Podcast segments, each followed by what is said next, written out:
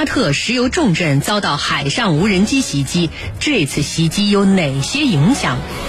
军情观察为您详细解读。在当地时间的七号晚，位于沙特东部的拉斯坦努拉港口遭遇到了来自海上的无人机袭击。也门胡塞武装宣称向沙特境内的石油和军事设施发动袭击，动用了八枚弹道导弹和十四架无人机。而沙特能源部随后发布声明，谴责称袭击活动或影响世界能源供应的安全和稳定。沙特国防部也发布声明称，袭击港口的无人机已经被击落，而且弹道导弹也已经被成功的拦截。那么这次的袭击对于地区局势而言会造成什么样的冲击和影响？接下来，郝帅邀请军事评论员和您一起关注。袁教授，胡塞武装所发动的这次袭击都有哪些特点？袭击造成了什么样的后果呢？请袁教授为我们介绍一下。好的，此次也门胡塞武装呢，向位于沙特东部的拉斯坦卢拉港发动了无人机攻击，呃，向位于沙特东部的载荷兰市发射了导弹。呃，就整个攻击行动而言呢，呃，它有以下几个比较显著的特点。第一呢，是攻击的方式是非接触式的。呃，也门胡塞武装呢，主要使用了短程弹道导弹和无人机，对沙特的港口和石油重镇实施了非接触的打击。由此也可以看出啊，在当代战争条件下，非接触作战已经不是先进军队的专利。随着技术门槛的降低，像胡塞武装这样游击队性质的武装组织啊。也开始拥有了非接触作战的手段，实施非接触打击与防御非接触打击同样成为了当代战争中各方都必须重视的攻击手段。呃，第二呢是攻击的地点选择具有高价值性特征。呃，现代战争的特点之一呢，就是具有高价值的战略目标成为了现代战争打击的首选目标。那么现代战争中啊。我们知道，武器装备打击精度提升的同时，也使得武器的使用的消耗成倍增加。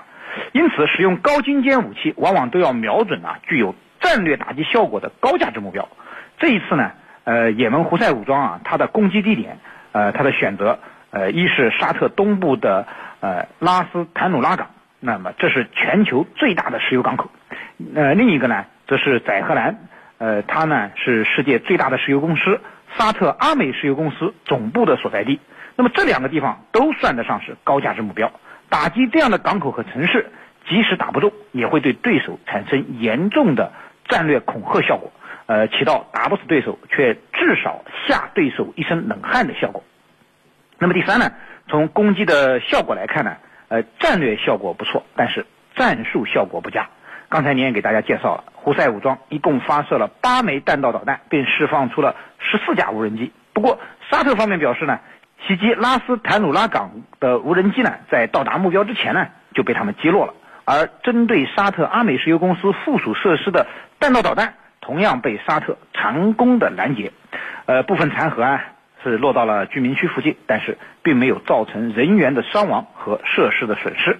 由此可见啊，胡塞武装的这次袭击从战术上看并不成功，既没有杀伤对方的人员，更没有能毁坏对方的石油设施。不过从战略上讲，胡塞武装这次袭击却起到了惊动石油市场、引发石油暴涨的战略功效。袭击发生之后呢，布伦特原油期货价格飙升，呃，涨破每桶七十一美元，涨幅达到了百分之二点六五，为一年多以来首次突破七十美元。美国原油期货上涨百分之二点五六，升至每桶六十七点七八美元。这样的打击效果，估计啊，连胡塞武装自己都没有想到啊。主持人，好，谢谢袁教授。胡塞武装为什么选择在这个时候对沙特的石油重镇发动了袭击？此举释放了哪些信号呢？请程教授为我们解答。这次啊，这个胡塞武装用的是无人机，袭击的是哪里呢？是沙特的载荷兰的。呃，一个港口，而这个港口啊，可能大家不知道，它是占沙特原油的大概是百分之六十，百分之六十的原油能源要从这个载荷兰这个城市的一个港口来进行转运，可见呢，它的这个重要性是可见一斑。那么，这个胡塞武装用的是无人机，还有导弹，这些呢都被沙特方面呢有效的进行了拦截。就是最终没有起到作用。那现在我们要去分析它，它为什么在这个时刻要发起这样的一个袭击，而且瞄准的是沙特的非常重要的石油设施。呃，从这次袭击来看，胡塞武装呢是有备而来，既有无人机，也有导弹，而且无人机呢用的是群攻战术。刚才袁老师也讲了，这个群攻战术呢，就是用的是多架无人机同步同时，只要有一架击中目标，那么其后果是不堪设想的。这里头主要还是跟沙特以沙特为首的联军在这个月初也门胡塞武装的袭击有关。呃，在这个月的三号左右，以沙特为首的联军对胡塞武装进行了袭击，空袭。这个空袭呢，可能造成了几个人死亡。那么这次空袭之后，它导致了胡塞武装进行报复。报复呢，选择的是沙特的石油设施、港口。那么这里头就跟当前的油价有关联了。我们开车的朋友都知道，这个当前的油价是在往上涨的。那么，既然油价往上涨，啊，胡塞武装瞄准的是石油设施，其用意是不言而喻的，就是要企图影响沙特赖以生存的原油设施。如果说原油设施遭到了破坏，影响到沙特原油的外运外输，那必然对沙特的这个原油。构成影响，构成冲击，也会影响到国际原油市场。所以，胡塞武装这次应该来说是精心挑选的，袭击的目标、袭击的场地、采用的手段，它都是经过精心来挑选的。那么，目的就是告诉你，沙特，如果你持续对我进行轰炸，那么我最终会绝地反击。这个反击有可能是你设想不到。那么，沙特方面。为什么要在此之前对胡塞武装进行轰炸呢？这主要是拜登上台以来立刻调整了中东政策，就是停止对以沙特为首的联军进行任何形式的支持，以避免卷入到也门冲突里头。那么换句话来说，避免被外界指责为造成了人道主义的灾难。那现在呢？我停止支持了，你沙特再打是你的事儿。而沙特就是要做给你美国看，你看你现在跟我关系啊，啊，出了问题了。我告诉你，我自己能搞定，我不需要依赖你。所以沙特在这个月初，就向这个红色武装方面展开了空袭行动。而这次空袭行动的效果到底怎么样呢？其实我认为是效果不彰的，就是效果也就导致了两三个人死亡，但是你所造成的。人道主义的灾难，那必然会使你沙特方面成为千夫所指，成为国际社会所指责的目标和对象。那这一点啊，这个拜登政府急忙从以沙特为首的联军这儿脱身，其实就是为了避免进一步受到国际社会的指责啊。那么这一次，双方啊，这个胡塞武装和沙特。围绕着石油设施的这个较量啊，这个就是在这样的背景之下所进行的。主持人，好，谢谢程教授。我们注意到，在这次的袭击事件之后，沙特国防部在七号晚间呢就发布了一份声明，强调将采取一切必要的反制措施。那么，沙特都可能会采取什么样的反制措施呢？请袁教授为我们分析一下。好的。呃，面对胡塞武装的导弹和无人机攻击，沙特说自己要呃进行一切必要的反制措施。呃，沙特所说的这些反制措施呢，呃，我认为应该主要包括以下几个方面的内容。首先呢，最主要的反制措施应该是对胡塞武装实施报复性打击。毕竟啊，被胡塞武装这样的也门反对派武装袭击，不是一件什么光彩的事情。沙特作为中东大国啊。肯定要去维护自己的尊严，对胡塞武装进行报复性的打击，就是维护尊严的最好方式了。呃，事实上，我们看到沙特方面已经开始了这方面的行动。呃，以沙特为首的多国联军在当地时间三月七号下午就发布声明称啊，呃，联军当天就对也门境内的多个胡塞武装的军事据点，呃，发动了猛烈的空袭。那么，预计这样的空袭行动，沙特还会继续下去。不仅是为了挽回一点被弱小对手偷袭而丢失的颜面，而且是更好的趁此机会啊，去削弱一下胡塞武装的军事能力。呃，其次呢，沙特会加强对自己防空能力的建设。虽然此次胡塞武装的导弹和无人机并没有造成沙特方面人员和设施的呃太大的损失，啊，来袭的导弹啊和无人机都被他们如数击落。但是呢，也暴露出沙特在空防问题上的一些弱点。呃，沙特呃此次遭受的胡塞武装的攻击呢，哎，强度应该说不算大，科技含量更不算高，既没有饱和式的攻击，更没有电子干扰，不用呃更不用说啊，呃使用什么隐身技术了。但是呢，依旧对沙特造成了比较大的空防压力。从海上攻击的无人机呢，甚至是到最后一刻才被沙特的防空火力所击毁。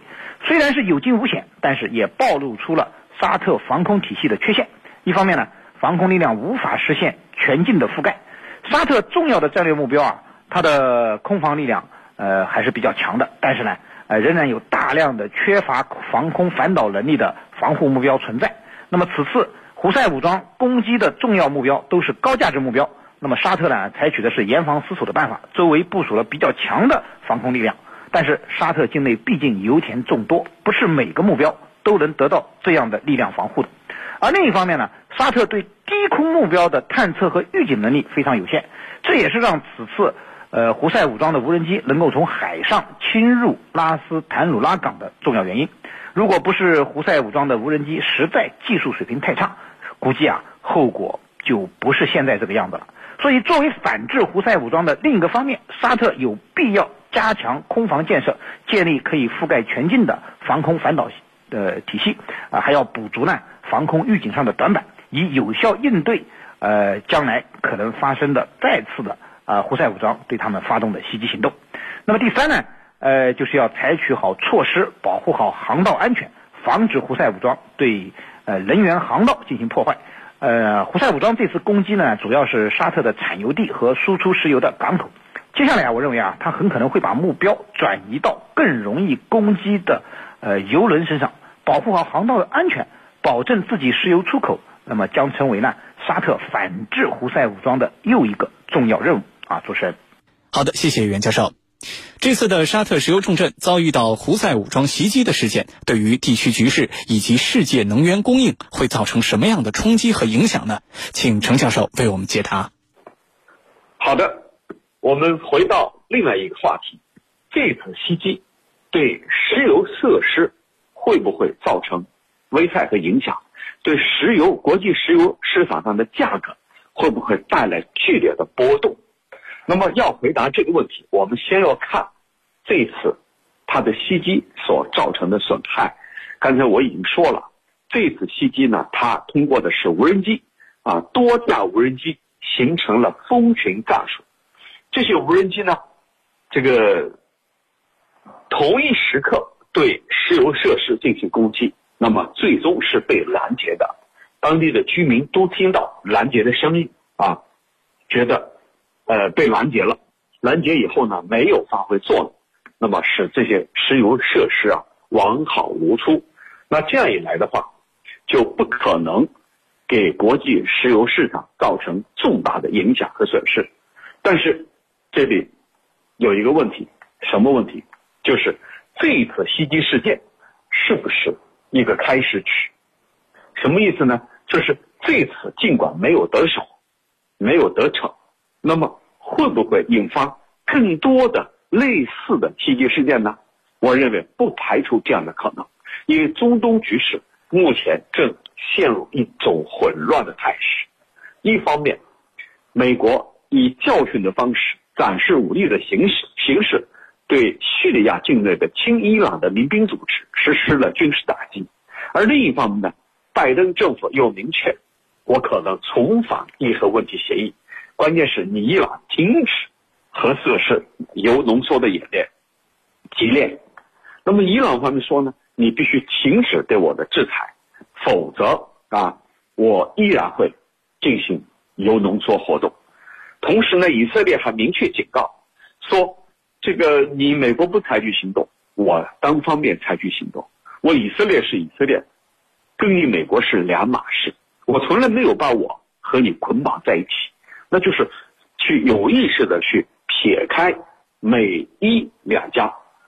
这个里头的含义是很清楚的，我昨天也做了介绍，那就是我要采取行动，我顾不上你，我不会听你的劝告，我可能单方面的采取行动，采取行动之后造成的后果我不管啊，反正我有言在先，这就是以色列所释放出来的信号。从这些我们来分析看，可见中东局势目前是处于一片混乱之中的。那么在这样的背景之下，能不能排除这个胡塞武装进一步对这些石油设施的袭击呢？我认为是根本不能排除，因为既然你美国调整了中东政策，你调整了不再支持以沙特为首的联军，那对胡塞武装来说，这就是一次机会啊，这就是一次机会，因为你后面的后台撤走了，那我就跟你对抗。你在有后台的时候，我都没怕你；你现在没有后台了，我更加不怕你。所以，下一步要看你沙特为首的联军，你是否还会采取行动。如果你采取行动，那必然会导致胡塞武装的报复。而胡塞武装的报复，他选择的就是刚才我们说的命门。沙特的命门是什么？就是石油设施、油港啊，运送石油的装备，还有呢。这个石油输出管道，而目前国际石油市场正在持续的走高，在这种情况之下，如果胡塞武装把他攻击的目标瞄准在这个瞄准在沙特的运油设施上，我觉得一点都不会令人感到意外，而且也是胡塞武装逼迫沙特或者以沙特为首的联军。